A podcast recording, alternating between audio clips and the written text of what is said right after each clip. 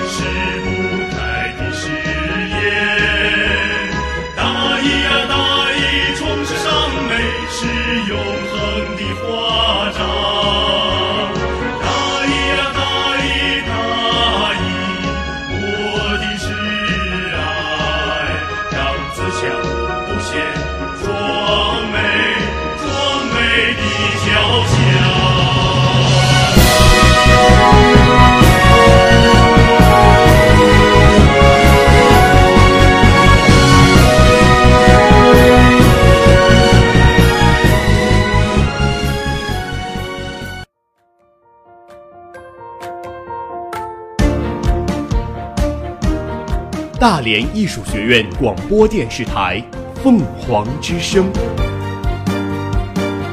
聆听最好的声音。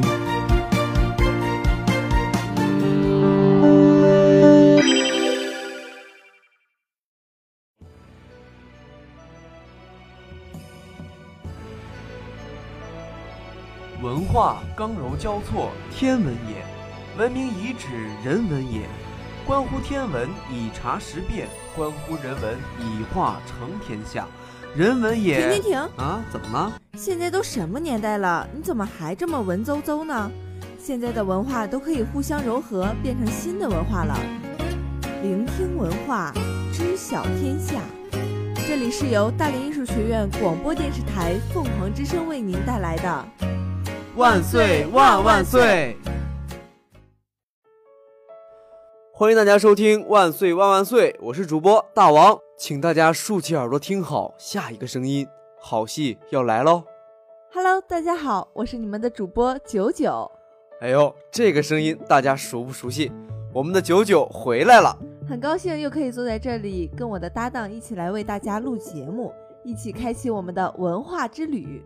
哎，那九九啊，我掐指一算，从你上的第一天到今天为止，你应该有个十五天了吧？是啊，我这从伤的那天到现在，嗯，半个多月了吧，大概都有一个小长假了。我又重新过了一个暑假。那你说，呃，你这受伤的时候度过了一个星期，又度过了一个国庆节，那这期间除了养伤的同时，你都在干嘛？我这脚也不能动，除了养伤就是养伤呗。但是在这期间呀，在我在家休养的这段期间，我可是吃了不少好吃的呢。啊，那你快说说，你都吃了什么好吃的了？我这不是脚伤了吗？所以每天都要大补，要各种骨头汤、猪蹄子来修养我这个脚。那就是吃啥补啥呗。对，吃啥补啥，所以我这脸也圆了一圈呢。那你这，呃，只要能让身体恢复好，我觉得付出什么都是应该的吧。肥胖咱以后慢慢减。再说了，你也不胖呀。我真的，我我在这里也要提醒大家，如果你们也是有什么伤筋动骨的事情啊，一定要吃猪蹄子，真的非常好用。那你说这伤筋动骨一百天，难道就要吃一百天的猪蹄子吗？不啊，你可以一周吃个两三次呀。食补最重要的还是食补。那你给大家透个底儿，你这几天吃了多少个猪蹄子？二十个、三十个？这就这就是个小隐私，你们适度就好。哎，大王，你说我这脚坏了，我这国庆假期算是荒废了。那你呢？你去哪玩了呀？哎，我是有一双好脚，我当然要出去走走了。世界那么大，我想去看看。我呢就去了，我没有回家，我直接飞飞到了我们家旁边一个城市陕西。我陕西啊，我就去了他们的省会西安。西安为什么我喜欢去西安呢？因为西安的美食啊，真是特别特别特别多。哦，我知道，我知道，就什么那个羊肉泡馍呀，对，什么凉皮儿啊，对还有什么臊子面，馍夹肉，呃，对对，哎哎，有点饿了。真是吃了个遍过去。你说这一年就盼这一次假期，说去哪儿玩好呢？我就说，去走吧，去吃吧。我就带我几个东北室友啊，一路飞到了西安。呃，我们在附近玩了，爬了华山，先去爬了华山，晚上爬的，早上到了看了日出，然后我们就去玩西安周边的兵马俑、华清池，真是古迹也看了，山也爬了，水也看了，美食也吃了。我觉得这个国庆我没有荒废，我收获挺多的。哇，你说的我真的是好羡慕呀！本来我说好的就是要去周边玩一玩嘛，这脚坏了，我这也是哪都不能去，只能在大连的商场里面转一转，看看电影，吃个饭了。而且还是一瘸一拐的看，对不对？腿脚也不利索。那你说，咱们这个辽宁附近那个盘锦，我听说那儿大螃蟹特别好吃，你也没有去看看吗？没有，但是我也有幸啊，也吃到了这个盘锦特别肥的河蟹，真的，河蟹呢，你一定要就是选公的吃，因为公的膏多，母的呢它是籽多，公的膏多，而且它的肉质呀也非常的肥美，它的也特别的香。那你说它是用清蒸呢，还是爆炒啊？这个螃蟹是怎么吃呢？我是一个，嗯、中原人，我不太懂这些吃海鲜这。螃蟹，你说这是要是飞蟹呀、花盖儿啊什么的，你可以爆炒吧，炒蟹。那炒河蟹，我是真没听说过，我们都是煮着吃。煮着吃那就很清淡呐、就是本来螃蟹就鲜嘛，然后呢，你也可以蘸一些呃酱料姜啊，对姜呀、醋呀什么的。就是把它的新鲜味儿就发挥的特别的完美，对不对？对，真的是淋漓尽致啊！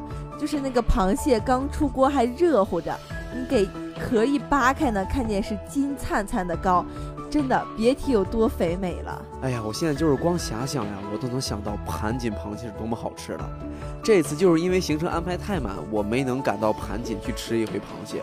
我觉得明年国庆我一定会去盘锦好好吃它一回螃蟹，好好的过一次瘾。好了，那我们就进入我们的正题。这会儿我感觉就有人要问了，你们俩说了这么多，为什么还不进入咱们正题啊？哎，其实我们说的并没有跑题。今天我们要说的文化就是吃。我说到吃啊，我看见九九啊已经面露笑容了，是不是？真的，我就是这个吃货一枚啊！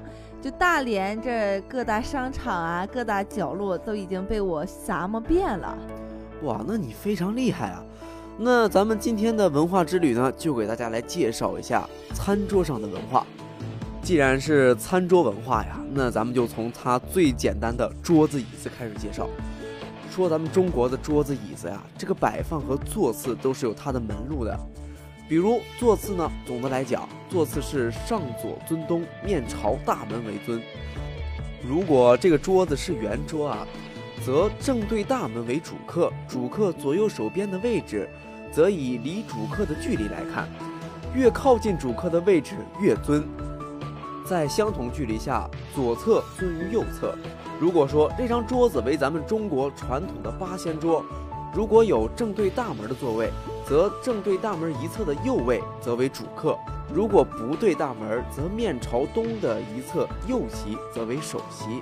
如果是大宴的话，桌与桌之间的排列讲究首席居前居中，左侧依次是二四六席，右边是三五七席，根据主客的身份地位亲疏分坐。如果你是主人的话，就应该提前到达，然后在靠门的位置等待，并为来宾引座。如果你是被邀请者呀，那么你就要听从老东道主的安排，就是客随主便。一般来说，如果你的老板出席的话，你应该将老板引至主座，将客户的最高级别引在主座左侧位置，除非这次招待的对象领导级别特别高。这都入座了，接下来呢就应该是点菜了吧？如果时间允许，你应该等大多数客人到齐之后，将菜单供客人传阅，并且请他们来点菜。当然，作为公务宴请，你会担心预算的问题，所以要控制预算。最重要的是要多做饭前的功课。选择合适档次的请客地点也是比较重要的，这样客人呢也会大大领会你的预算。而且一般来说，如果是你来买单，客人也不太好意思点菜，都会让你来做主。如果你的老板也在酒桌上啊，你千万不要因为尊重他，或者是认为他应酬经验丰富，酒席吃的多了就让他来点菜，除非呢是他主动来邀请，否则他会觉得你不够体面。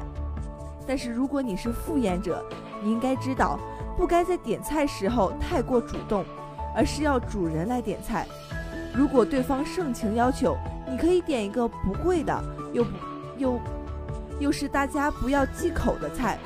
记得征询一下桌上的人的意见，特别是问一下，嗯，你们有没有什么喜欢吃的或者是不吃的东西啊？让大家感觉都被照顾到了。点菜之后呢，可以说我点了菜，不知道是否合几位的口味，要不要再来点点什么其他的呀？点菜呢也分三个规则：一，看成员的组合，一般来说，人均一菜是比较通用的规则。如果是男士较多的餐会，可以适当加量。二，看菜肴的组合。这个呢，一般来说是有荤有素的为好，有冷有热，尽量做到全面。如果桌上男士多，可以多点些荤食；如果女士较多，可以点几道清淡的蔬菜或者是甜食。三啊，还是要看宴请的重要程度。简单来说呢，就是普通的宴会邀请就可以点点一些价钱适当的菜。如果这个宴请对象非常的重要的话，那菜肴的价格也可以适当提高一些了。还有一点要注意的是，点菜时不应该问服务员菜肴的价格，或者是讨价还价，这会让你在别人面前显得非常小家子气，而且会让别人感觉非常的不自在。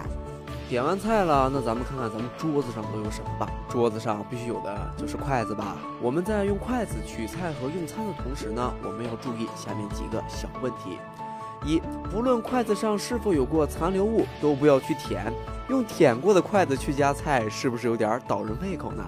二啊，是跟别人交谈时，我们要暂时的放下筷子，不能一边说话一边像挥指挥棒似的那样挥舞筷子，这样是对人不礼貌的行为。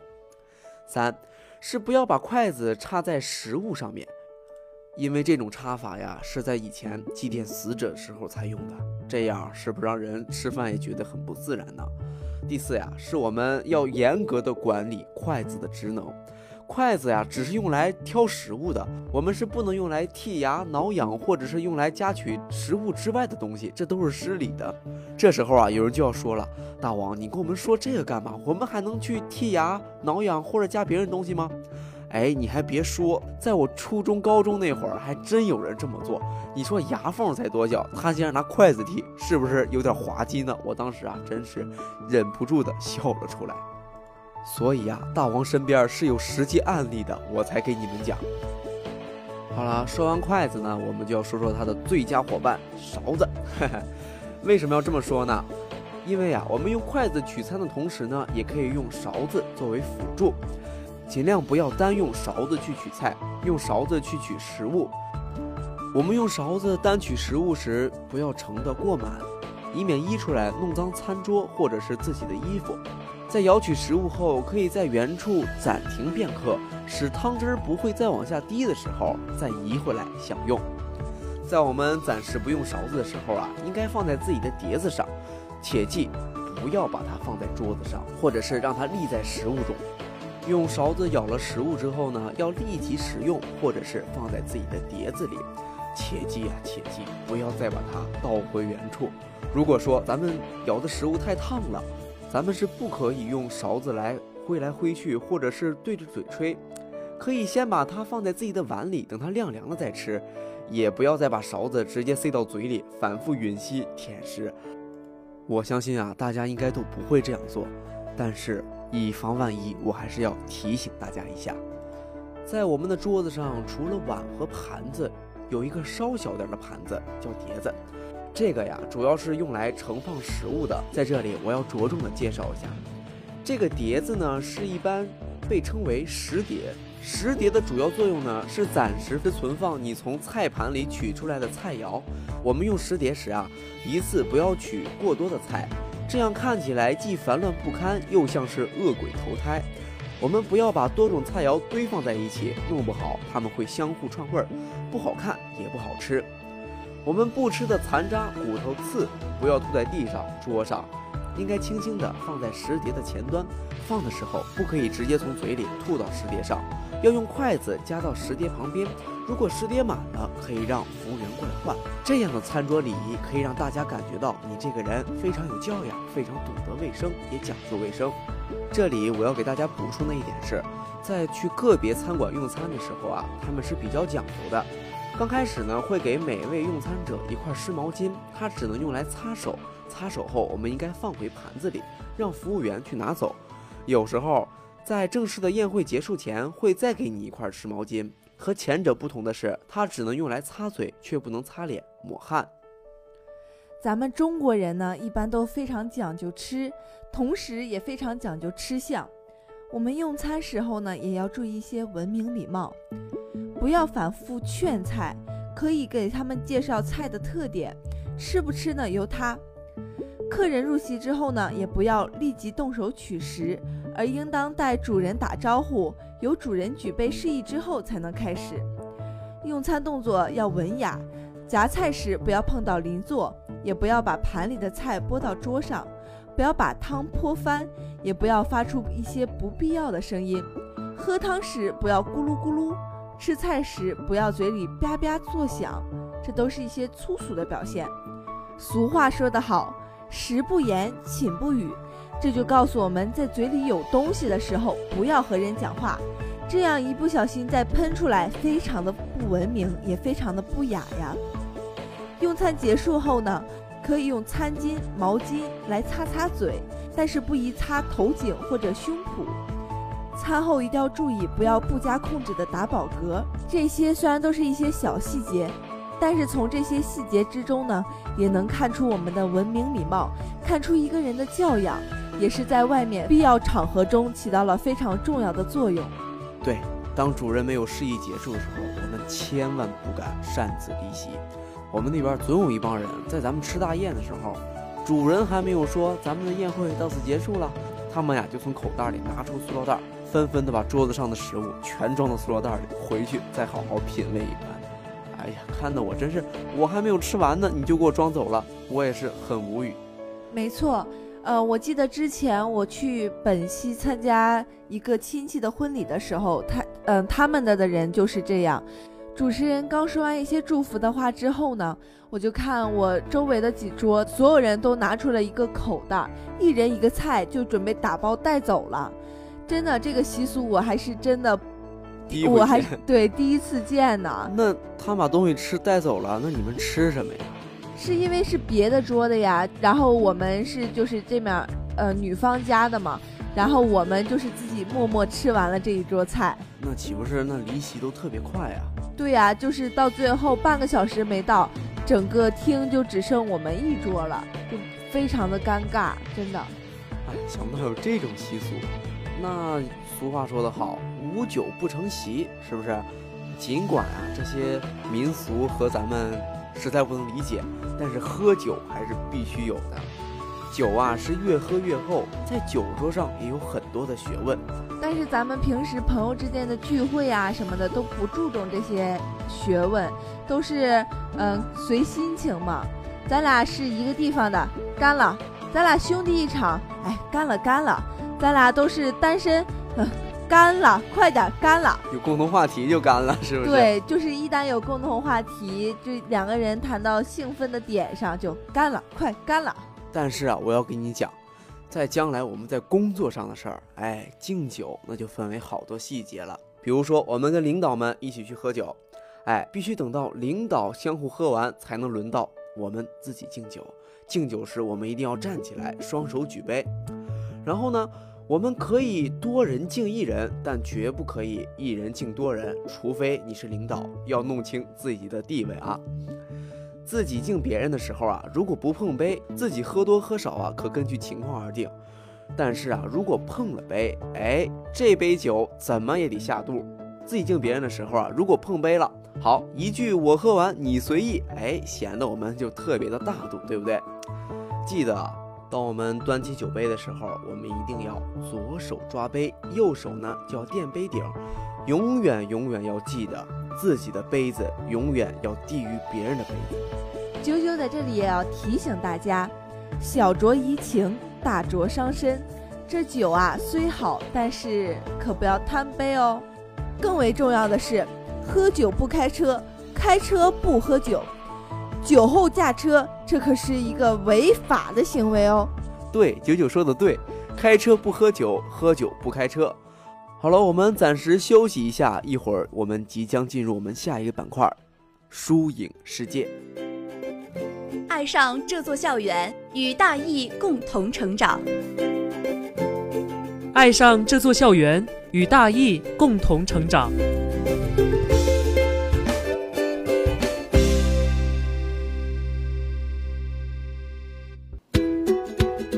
明德精义，重实尚美，一切为了学生，一切为了教学，一切为了学院发展。明德精义，重实尚美，一切为了学生，一切为了教学，一切为了学院发展。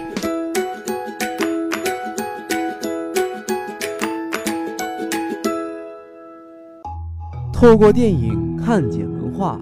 透过书籍了解文化，这里是书影世界。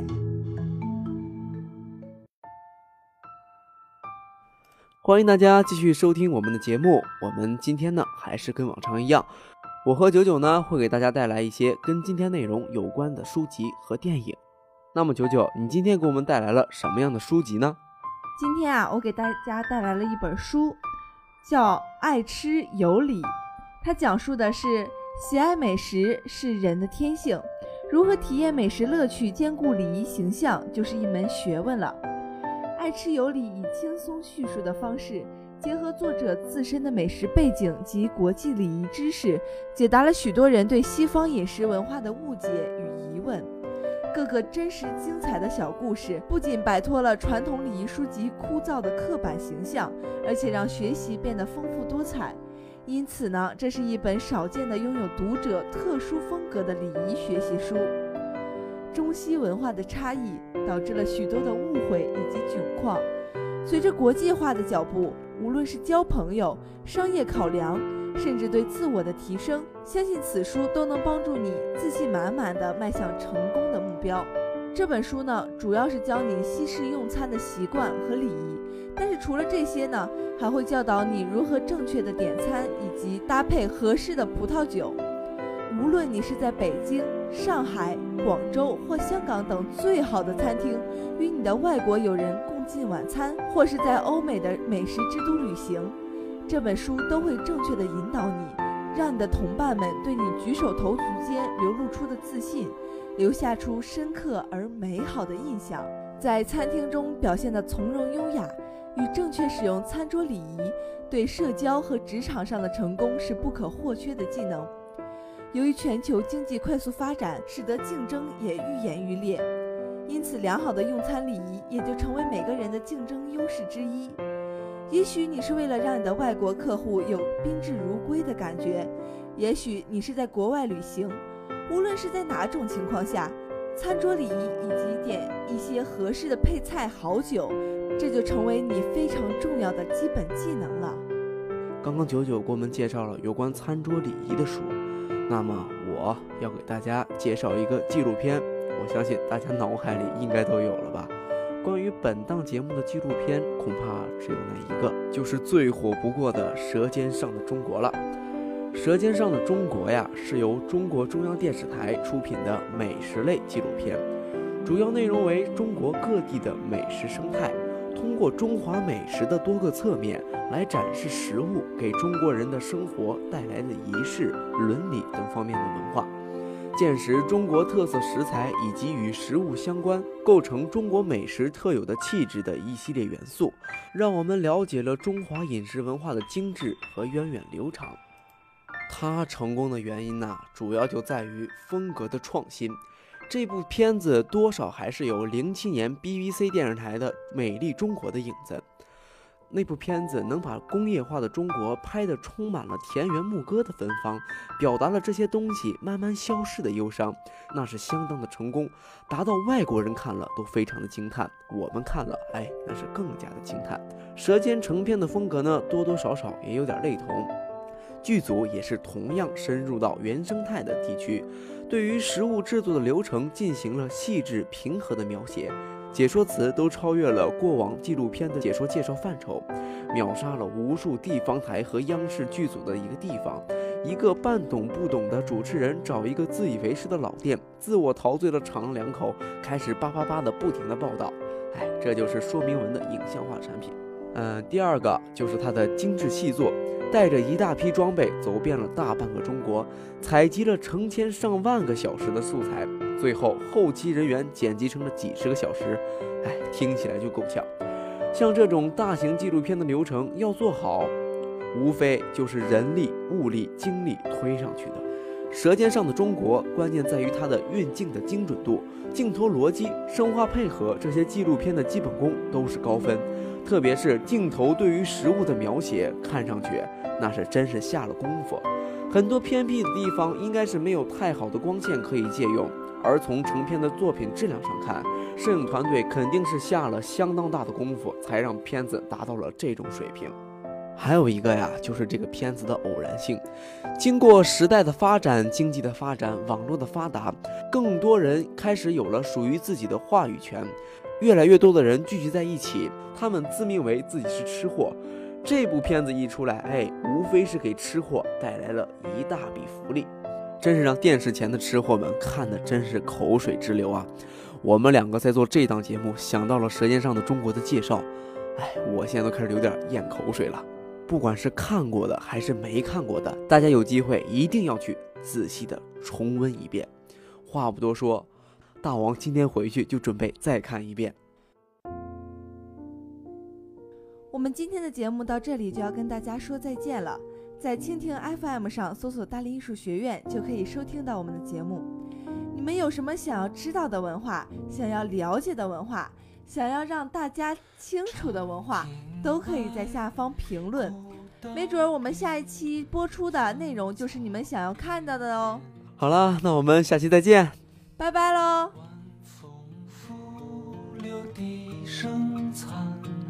西